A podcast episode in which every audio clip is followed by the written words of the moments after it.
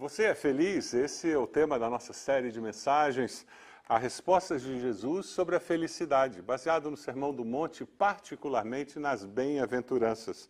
John Stott comenta sobre o Sermão do Monte dizendo o seguinte: o Sermão do Monte, nós encontramos nele a descrição do arrependimento, metanoia, aquela total transformação da mente e a retidão que fazem parte do reino de Deus.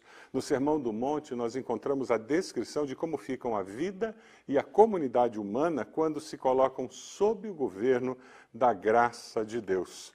Provavelmente o Sermão do Monte é a parte mais conhecida dos ensinamentos de Jesus. É o único sermão de Jesus que nós temos registrado.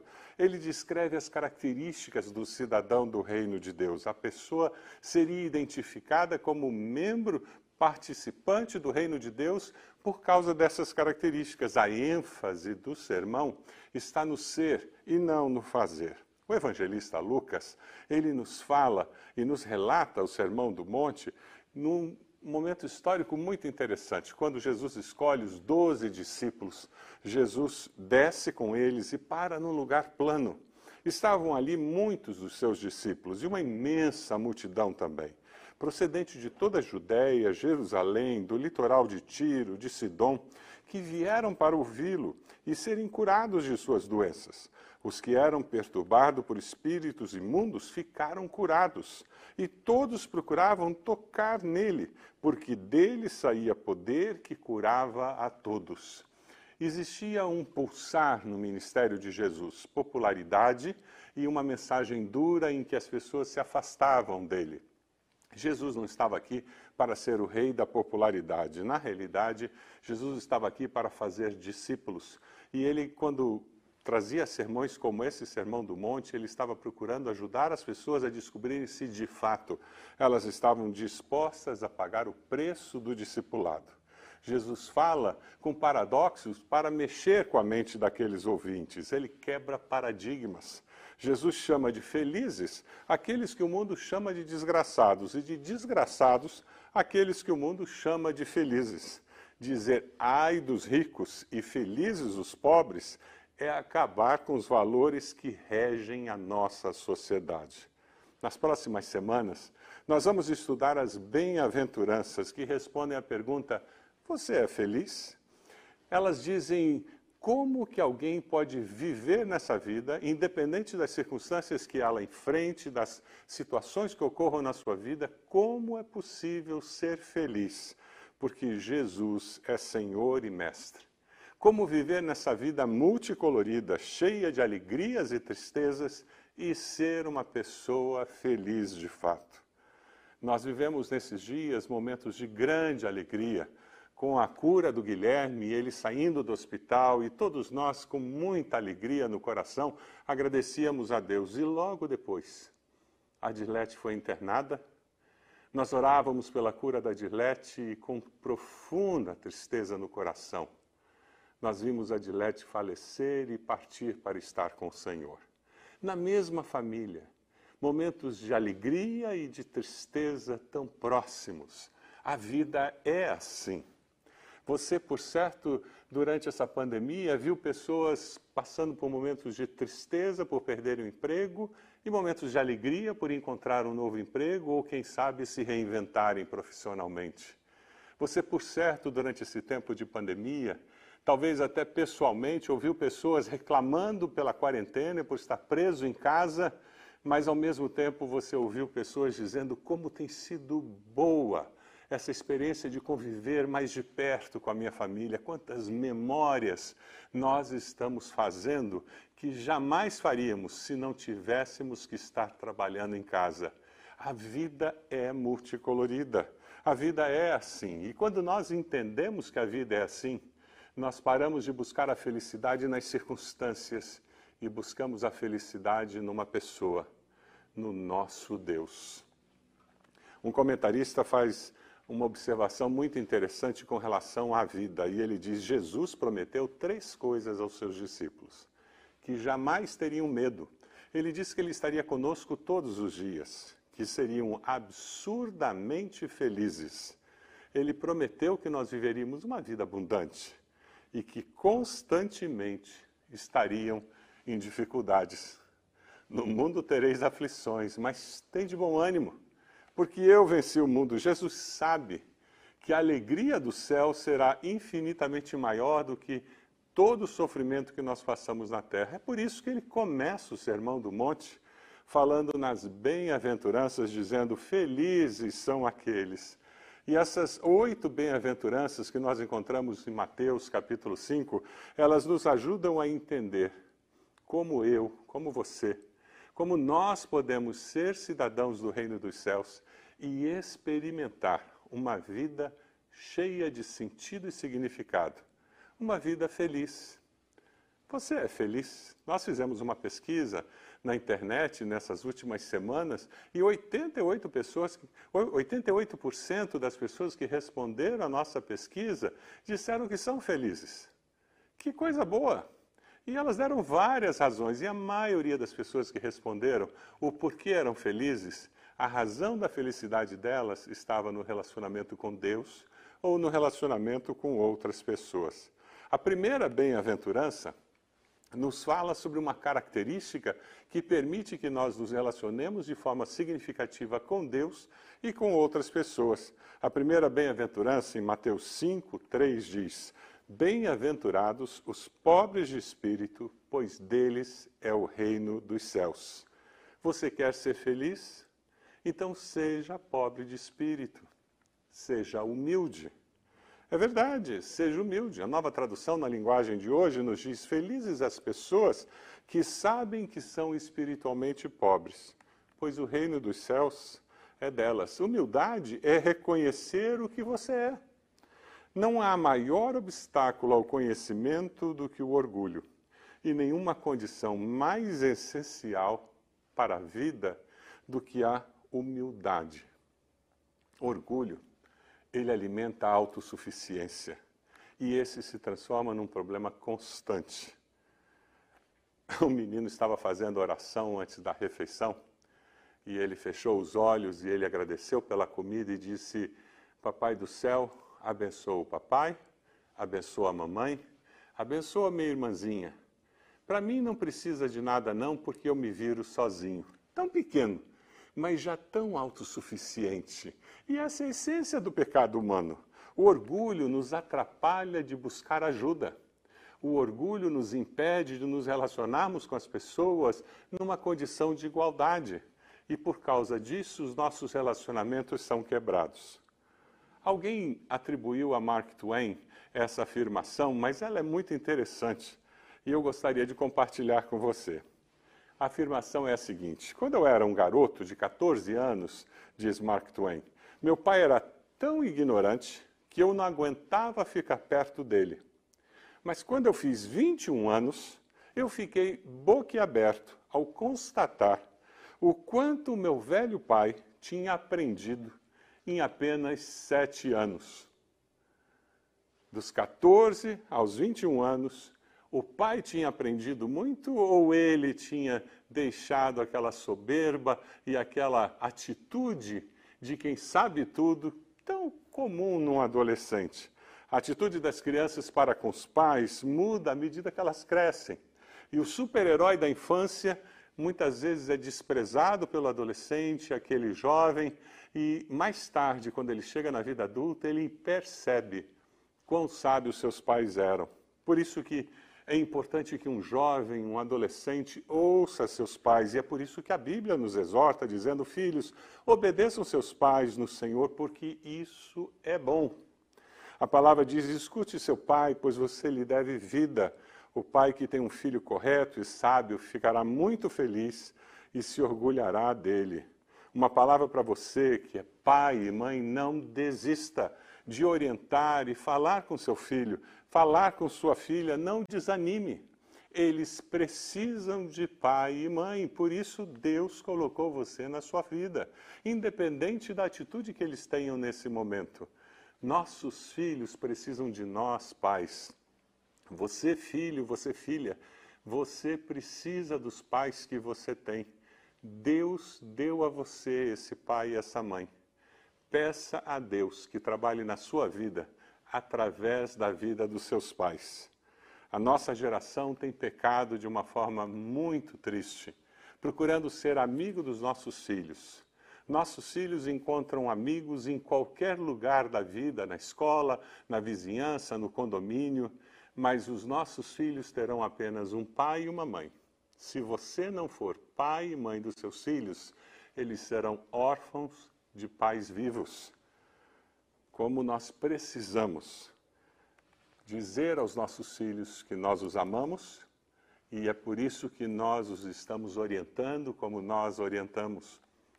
Nós precisamos ser humildes o suficiente para reconhecer nossos erros e reconhecer o nosso desejo de guiar nossos filhos nos caminhos do Senhor. Como é importante que nós estejamos nos esvaziando de nós mesmos, sendo humildes e buscando a direção de Deus para as decisões que nós tomamos.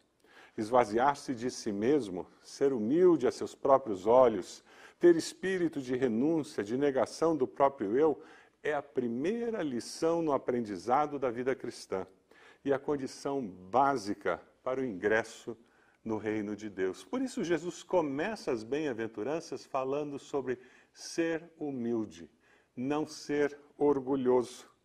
Lembra da parábola que Jesus conta lá em Lucas, capítulo 18? A parábola do fariseu e do publicano? O fariseu entra no templo e ele começa a orar, falando com Deus e dizendo: Obrigado, Deus, porque eu não nasci mulher, porque eu sigo a lei, porque eu sou assim, eu sou dessa forma. E ele começa a falar todas as qualidades e tudo de bom que ele tinha feito. E o publicano entra e fica no fundo do salão, com a cabeça baixa, bate no peito e diz: Deus tem misericórdia de mim, pecador. E Jesus pergunta: qual dos dois saiu perdoado? Qual dos dois saiu justificado? E Jesus, com isso, tenta mostrar de uma forma muito clara a necessidade de nós sermos humildes e dependermos da misericórdia de Deus nas nossas vidas.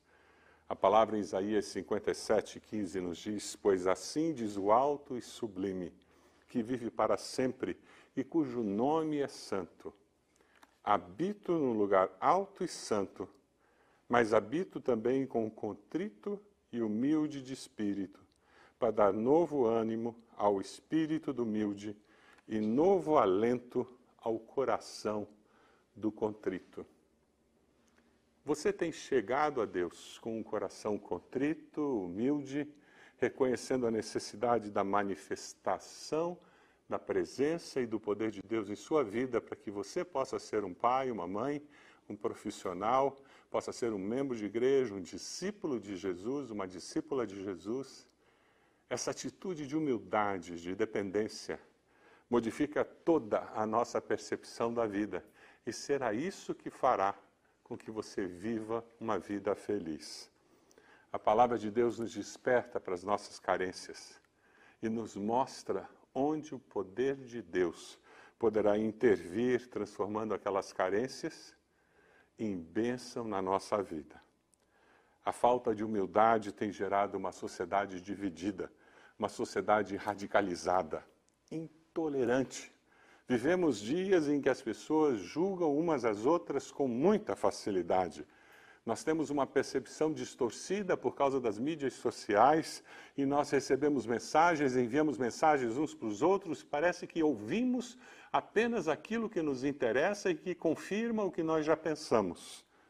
Nós precisamos de humildade para ver e ouvir o outro lado da história, para dialogar, para respeitar, para não agredir verbalmente ou até fisicamente. Para falar a verdade, mas falar a verdade em amor, buscando o bem daquele com quem nós estamos conversando. Você aceita o desafio de ser humilde para ser feliz? Você aceita o desafio de abençoar as pessoas com a sua atitude humilde? Você quer ser feliz? Então viva para herdar o reino dos céus é. Parece que é paradoxal nós vivemos nessa sociedade que nós vivemos com essa postura de humildade, buscando o bem do próximo, nos aproximando de Deus com essa postura de reconhecimento das nossas fragilidades, Mas quando nós colocamos os nossos olhos na eternidade, aí nós descobrimos a verdadeira felicidade. Jesus disse: Bem-aventurados os pobres de espírito, pois deles é o reino dos céus. Eis que alguém se aproximou de Jesus e perguntou: Mestre, que farei de bom para ter a vida eterna? E Jesus começa a conversar com aquele jovem. E percebendo que ele cumpria toda a lei, mas ele fazia aquilo como um rito e ele não se dava por inteiro, com humildade, com dependência. Ele cumpria porque ele era bom. Jesus, olhando onde estava o valor maior da sua vida, ele diz: Olha, venda tudo que você tem, dê aos pobres e vem me seguir.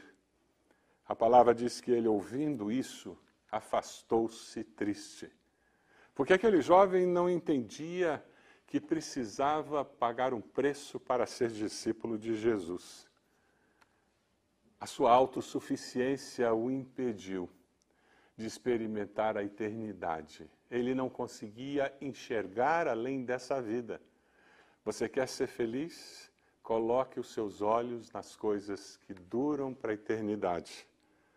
O contraste desse jovem com aquela mulher que derrama perfume aos pés de Jesus é imenso. Em Lucas 7, ao saber que Jesus estava comendo na casa do fariseu, certa mulher naquela cidade, uma pecadora, trouxe um frasco de alabastro com perfume e se colocou atrás de Jesus a seus pés, chorando, começou a molhar-lhe os pés com suas lágrimas. Depois os enxugou com seus cabelos, beijou-os e os ungiu com o perfume. Ao ver isso, o fariseu que havia convidado disse: Senhor, o senhor não sabe quem é essa mulher? Ela é uma pecadora. Jesus conversa com aquele homem e o faz ver que aquela mulher expressava gratidão pelo perdão que ela havia recebido. Jesus mostra àquele homem que aquele a quem muito foi perdoado, muito ama, e a quem pouco foi perdoado, pouco ama. Aquele homem tinha a sensação de que pouca coisa precisava ser perdoada na sua vida por causa da sua autossuficiência. Talvez você tenha sido criado igreja, você nunca tenha se afastado dos caminhos do Senhor, e a sensação que você tem é que você não é tão mal assim. E isso tem impedido que você viva plenamente a vida abundante que existe em Cristo Jesus. Que você se sinta perdoado plenamente pelo Senhor. Vá até os pés da cruz, derrame a sua alma diante do Senhor e peça que Ele lhe dê consciência do quanto você precisa do perdão de Cristo naquela cruz do Calvário, para que você tenha vida e vida eterna. Coloque seus olhos na eternidade, naquilo que dura eternamente Busque a Deus como você nunca buscou antes. O fariseu é o exemplo que se contrapõe à mulher. Ele jamais herdará o reino dos céus porque ele dependia dele, do que ele fazia. Se você quer de fato ser uma pessoa feliz, coloque os seus olhos na eternidade. Lucas, quando fala sobre o Sermão do Monte, e fala sobre as bem-aventuranças, ele faz um contraste entre felizes, bem-aventurados, e os ais, que seriam mal-aventurados. Lucas 6,20 diz: olhando para os discípulos, Jesus disse: Bem-aventurados vocês, os pobres, pois a vocês pertence o reino de Deus. Lucas 6,24 diz: Mas ai de vocês, os ricos, pois já receberam a sua consolação. Será que existe alguma virtude em ser pobre, alguma maldição em ser rico? Se você estuda a Bíblia, você percebe que muitas pessoas que amavam, temiam a Deus eram ricas, como Abraão, Jó e tantos outros. E nunca houve uma condenação à riqueza nas Escrituras. Não existe bênção ou maldição no dinheiro.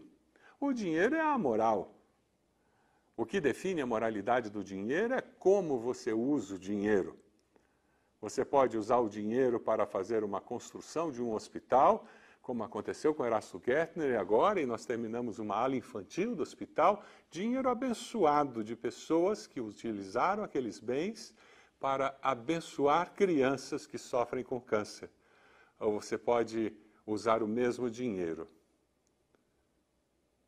com corrupção e desviá-lo para contas escondidas ou guardá-los dentro de malas ou em outros lugares que não são tão bonitos de dizer. Mas é interessante porque a moralidade do uso do dinheiro está na atitude de quem usa o dinheiro e quem tem o dinheiro. A grande pergunta aqui é como você se relaciona com os bens materiais. Jesus está falando, ai daqueles que, tendo dinheiro, mantêm os seus olhos nas coisas daqui desse mundo. Quando você escuta alguém falar sobre missionários e desafios missionários, você consegue enxergar uma possibilidade de usar os recursos que Deus colocou nas suas mãos para abençoar e estender o reino de Deus e você dá uma oferta? Quando você escuta um desafio para contribuir para cestas básicas, ou quem sabe o projeto Ancorar, para que nós possamos abençoar os profissionais da área de saúde, você é tocado por isso e você, com alegria no coração, usa parte do dinheiro que Deus tem colocado em sua mão, independente de se muito ou pouco, mas você usa parte do que Deus tem colocado nas suas mãos para abençoar.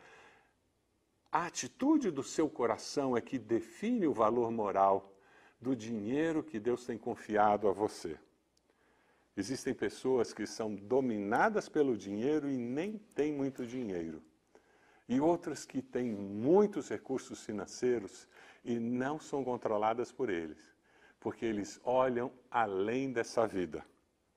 Apesar dos milagres, muitas pessoas estão na igreja convencidas da verdade do Evangelho mas nunca renunciaram coisa alguma por amor a Cristo. Elas são controladas pelos valores dessa terra. Pessoas que não são cidadãos do reino dos céus, são cidadãos do reino dessa terra. O Sermão do Monte vai nos desafiar. As bem-aventuranças desafiarão o seu coração.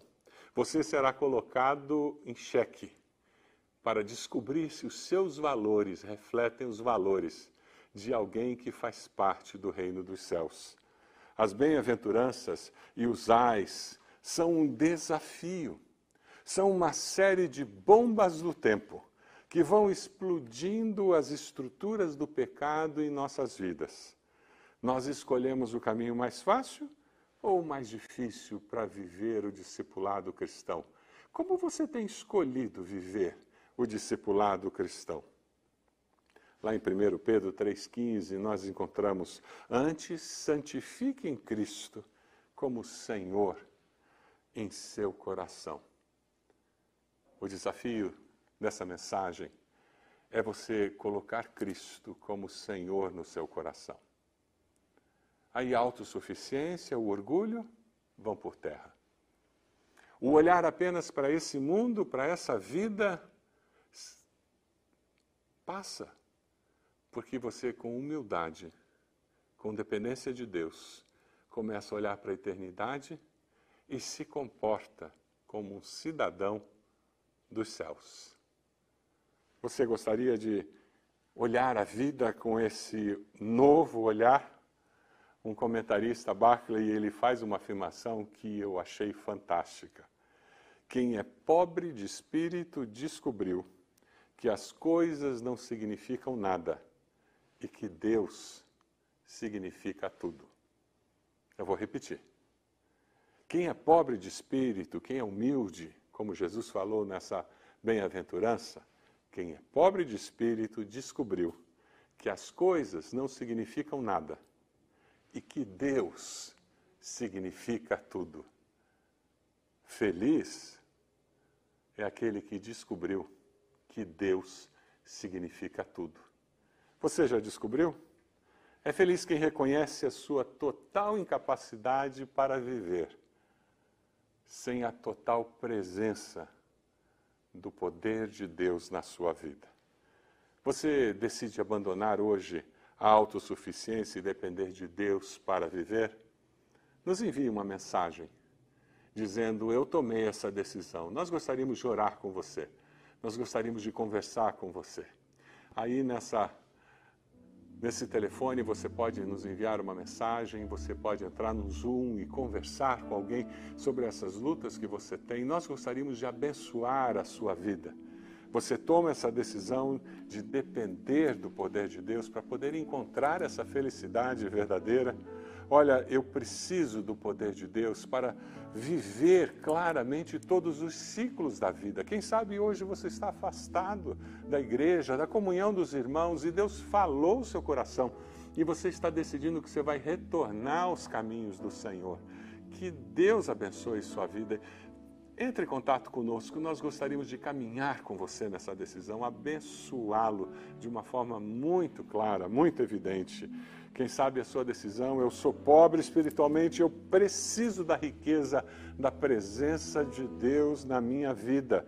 Eu peço perdão pelos meus pecados e confesso Jesus como meu Senhor e Salvador. Aí onde você está, faça uma oração muito simples dizendo: Senhor Jesus. Diga isso para Ele. Eu me arrependo dos meus pecados. Diga isso para Ele. E eu confesso o Senhor como meu Senhor e Salvador. Eu entrego minha vida a Ti.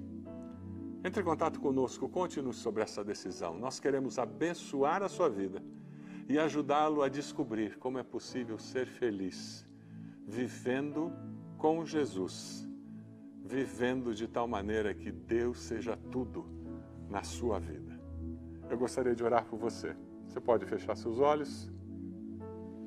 Senhor nosso Deus, nós queremos dar graças ao Senhor por esses que oraram entregando sua vida a Jesus e dizendo: Eu quero Jesus na minha vida.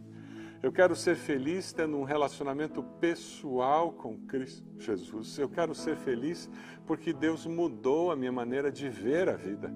Eu quero olhar para a eternidade com a segurança de que Deus me ama e que eu estou caminhando com Ele. Deus abençoa, Senhor, confirma com teu Santo Espírito essa decisão. Eu quero orar nesse momento por aqueles que estão dizendo: Eu quero voltar para a comunhão da igreja, comunhão dos irmãos. Ó oh, Deus, faz essa obra completa, nos ajuda a abençoar essas pessoas, nos ajuda a caminhar ao lado delas, como irmãos e irmãs em Cristo, que nós possamos ser instrumentos do Senhor na vida de cada uma delas, das suas famílias, Deus. Ó oh, Pai amado, abençoa, Senhor, abençoa cada família que está sentada agora, participando desse culto. Deus amado, toma-os em tuas mãos, que eles percebam o teu amor, o teu cuidado, o teu carinho, Senhor, e possam viver plenamente, com humildade, buscando ao Senhor, reconhecendo que sem o Senhor nós não somos nada, que nós precisamos do Senhor na nossa vida.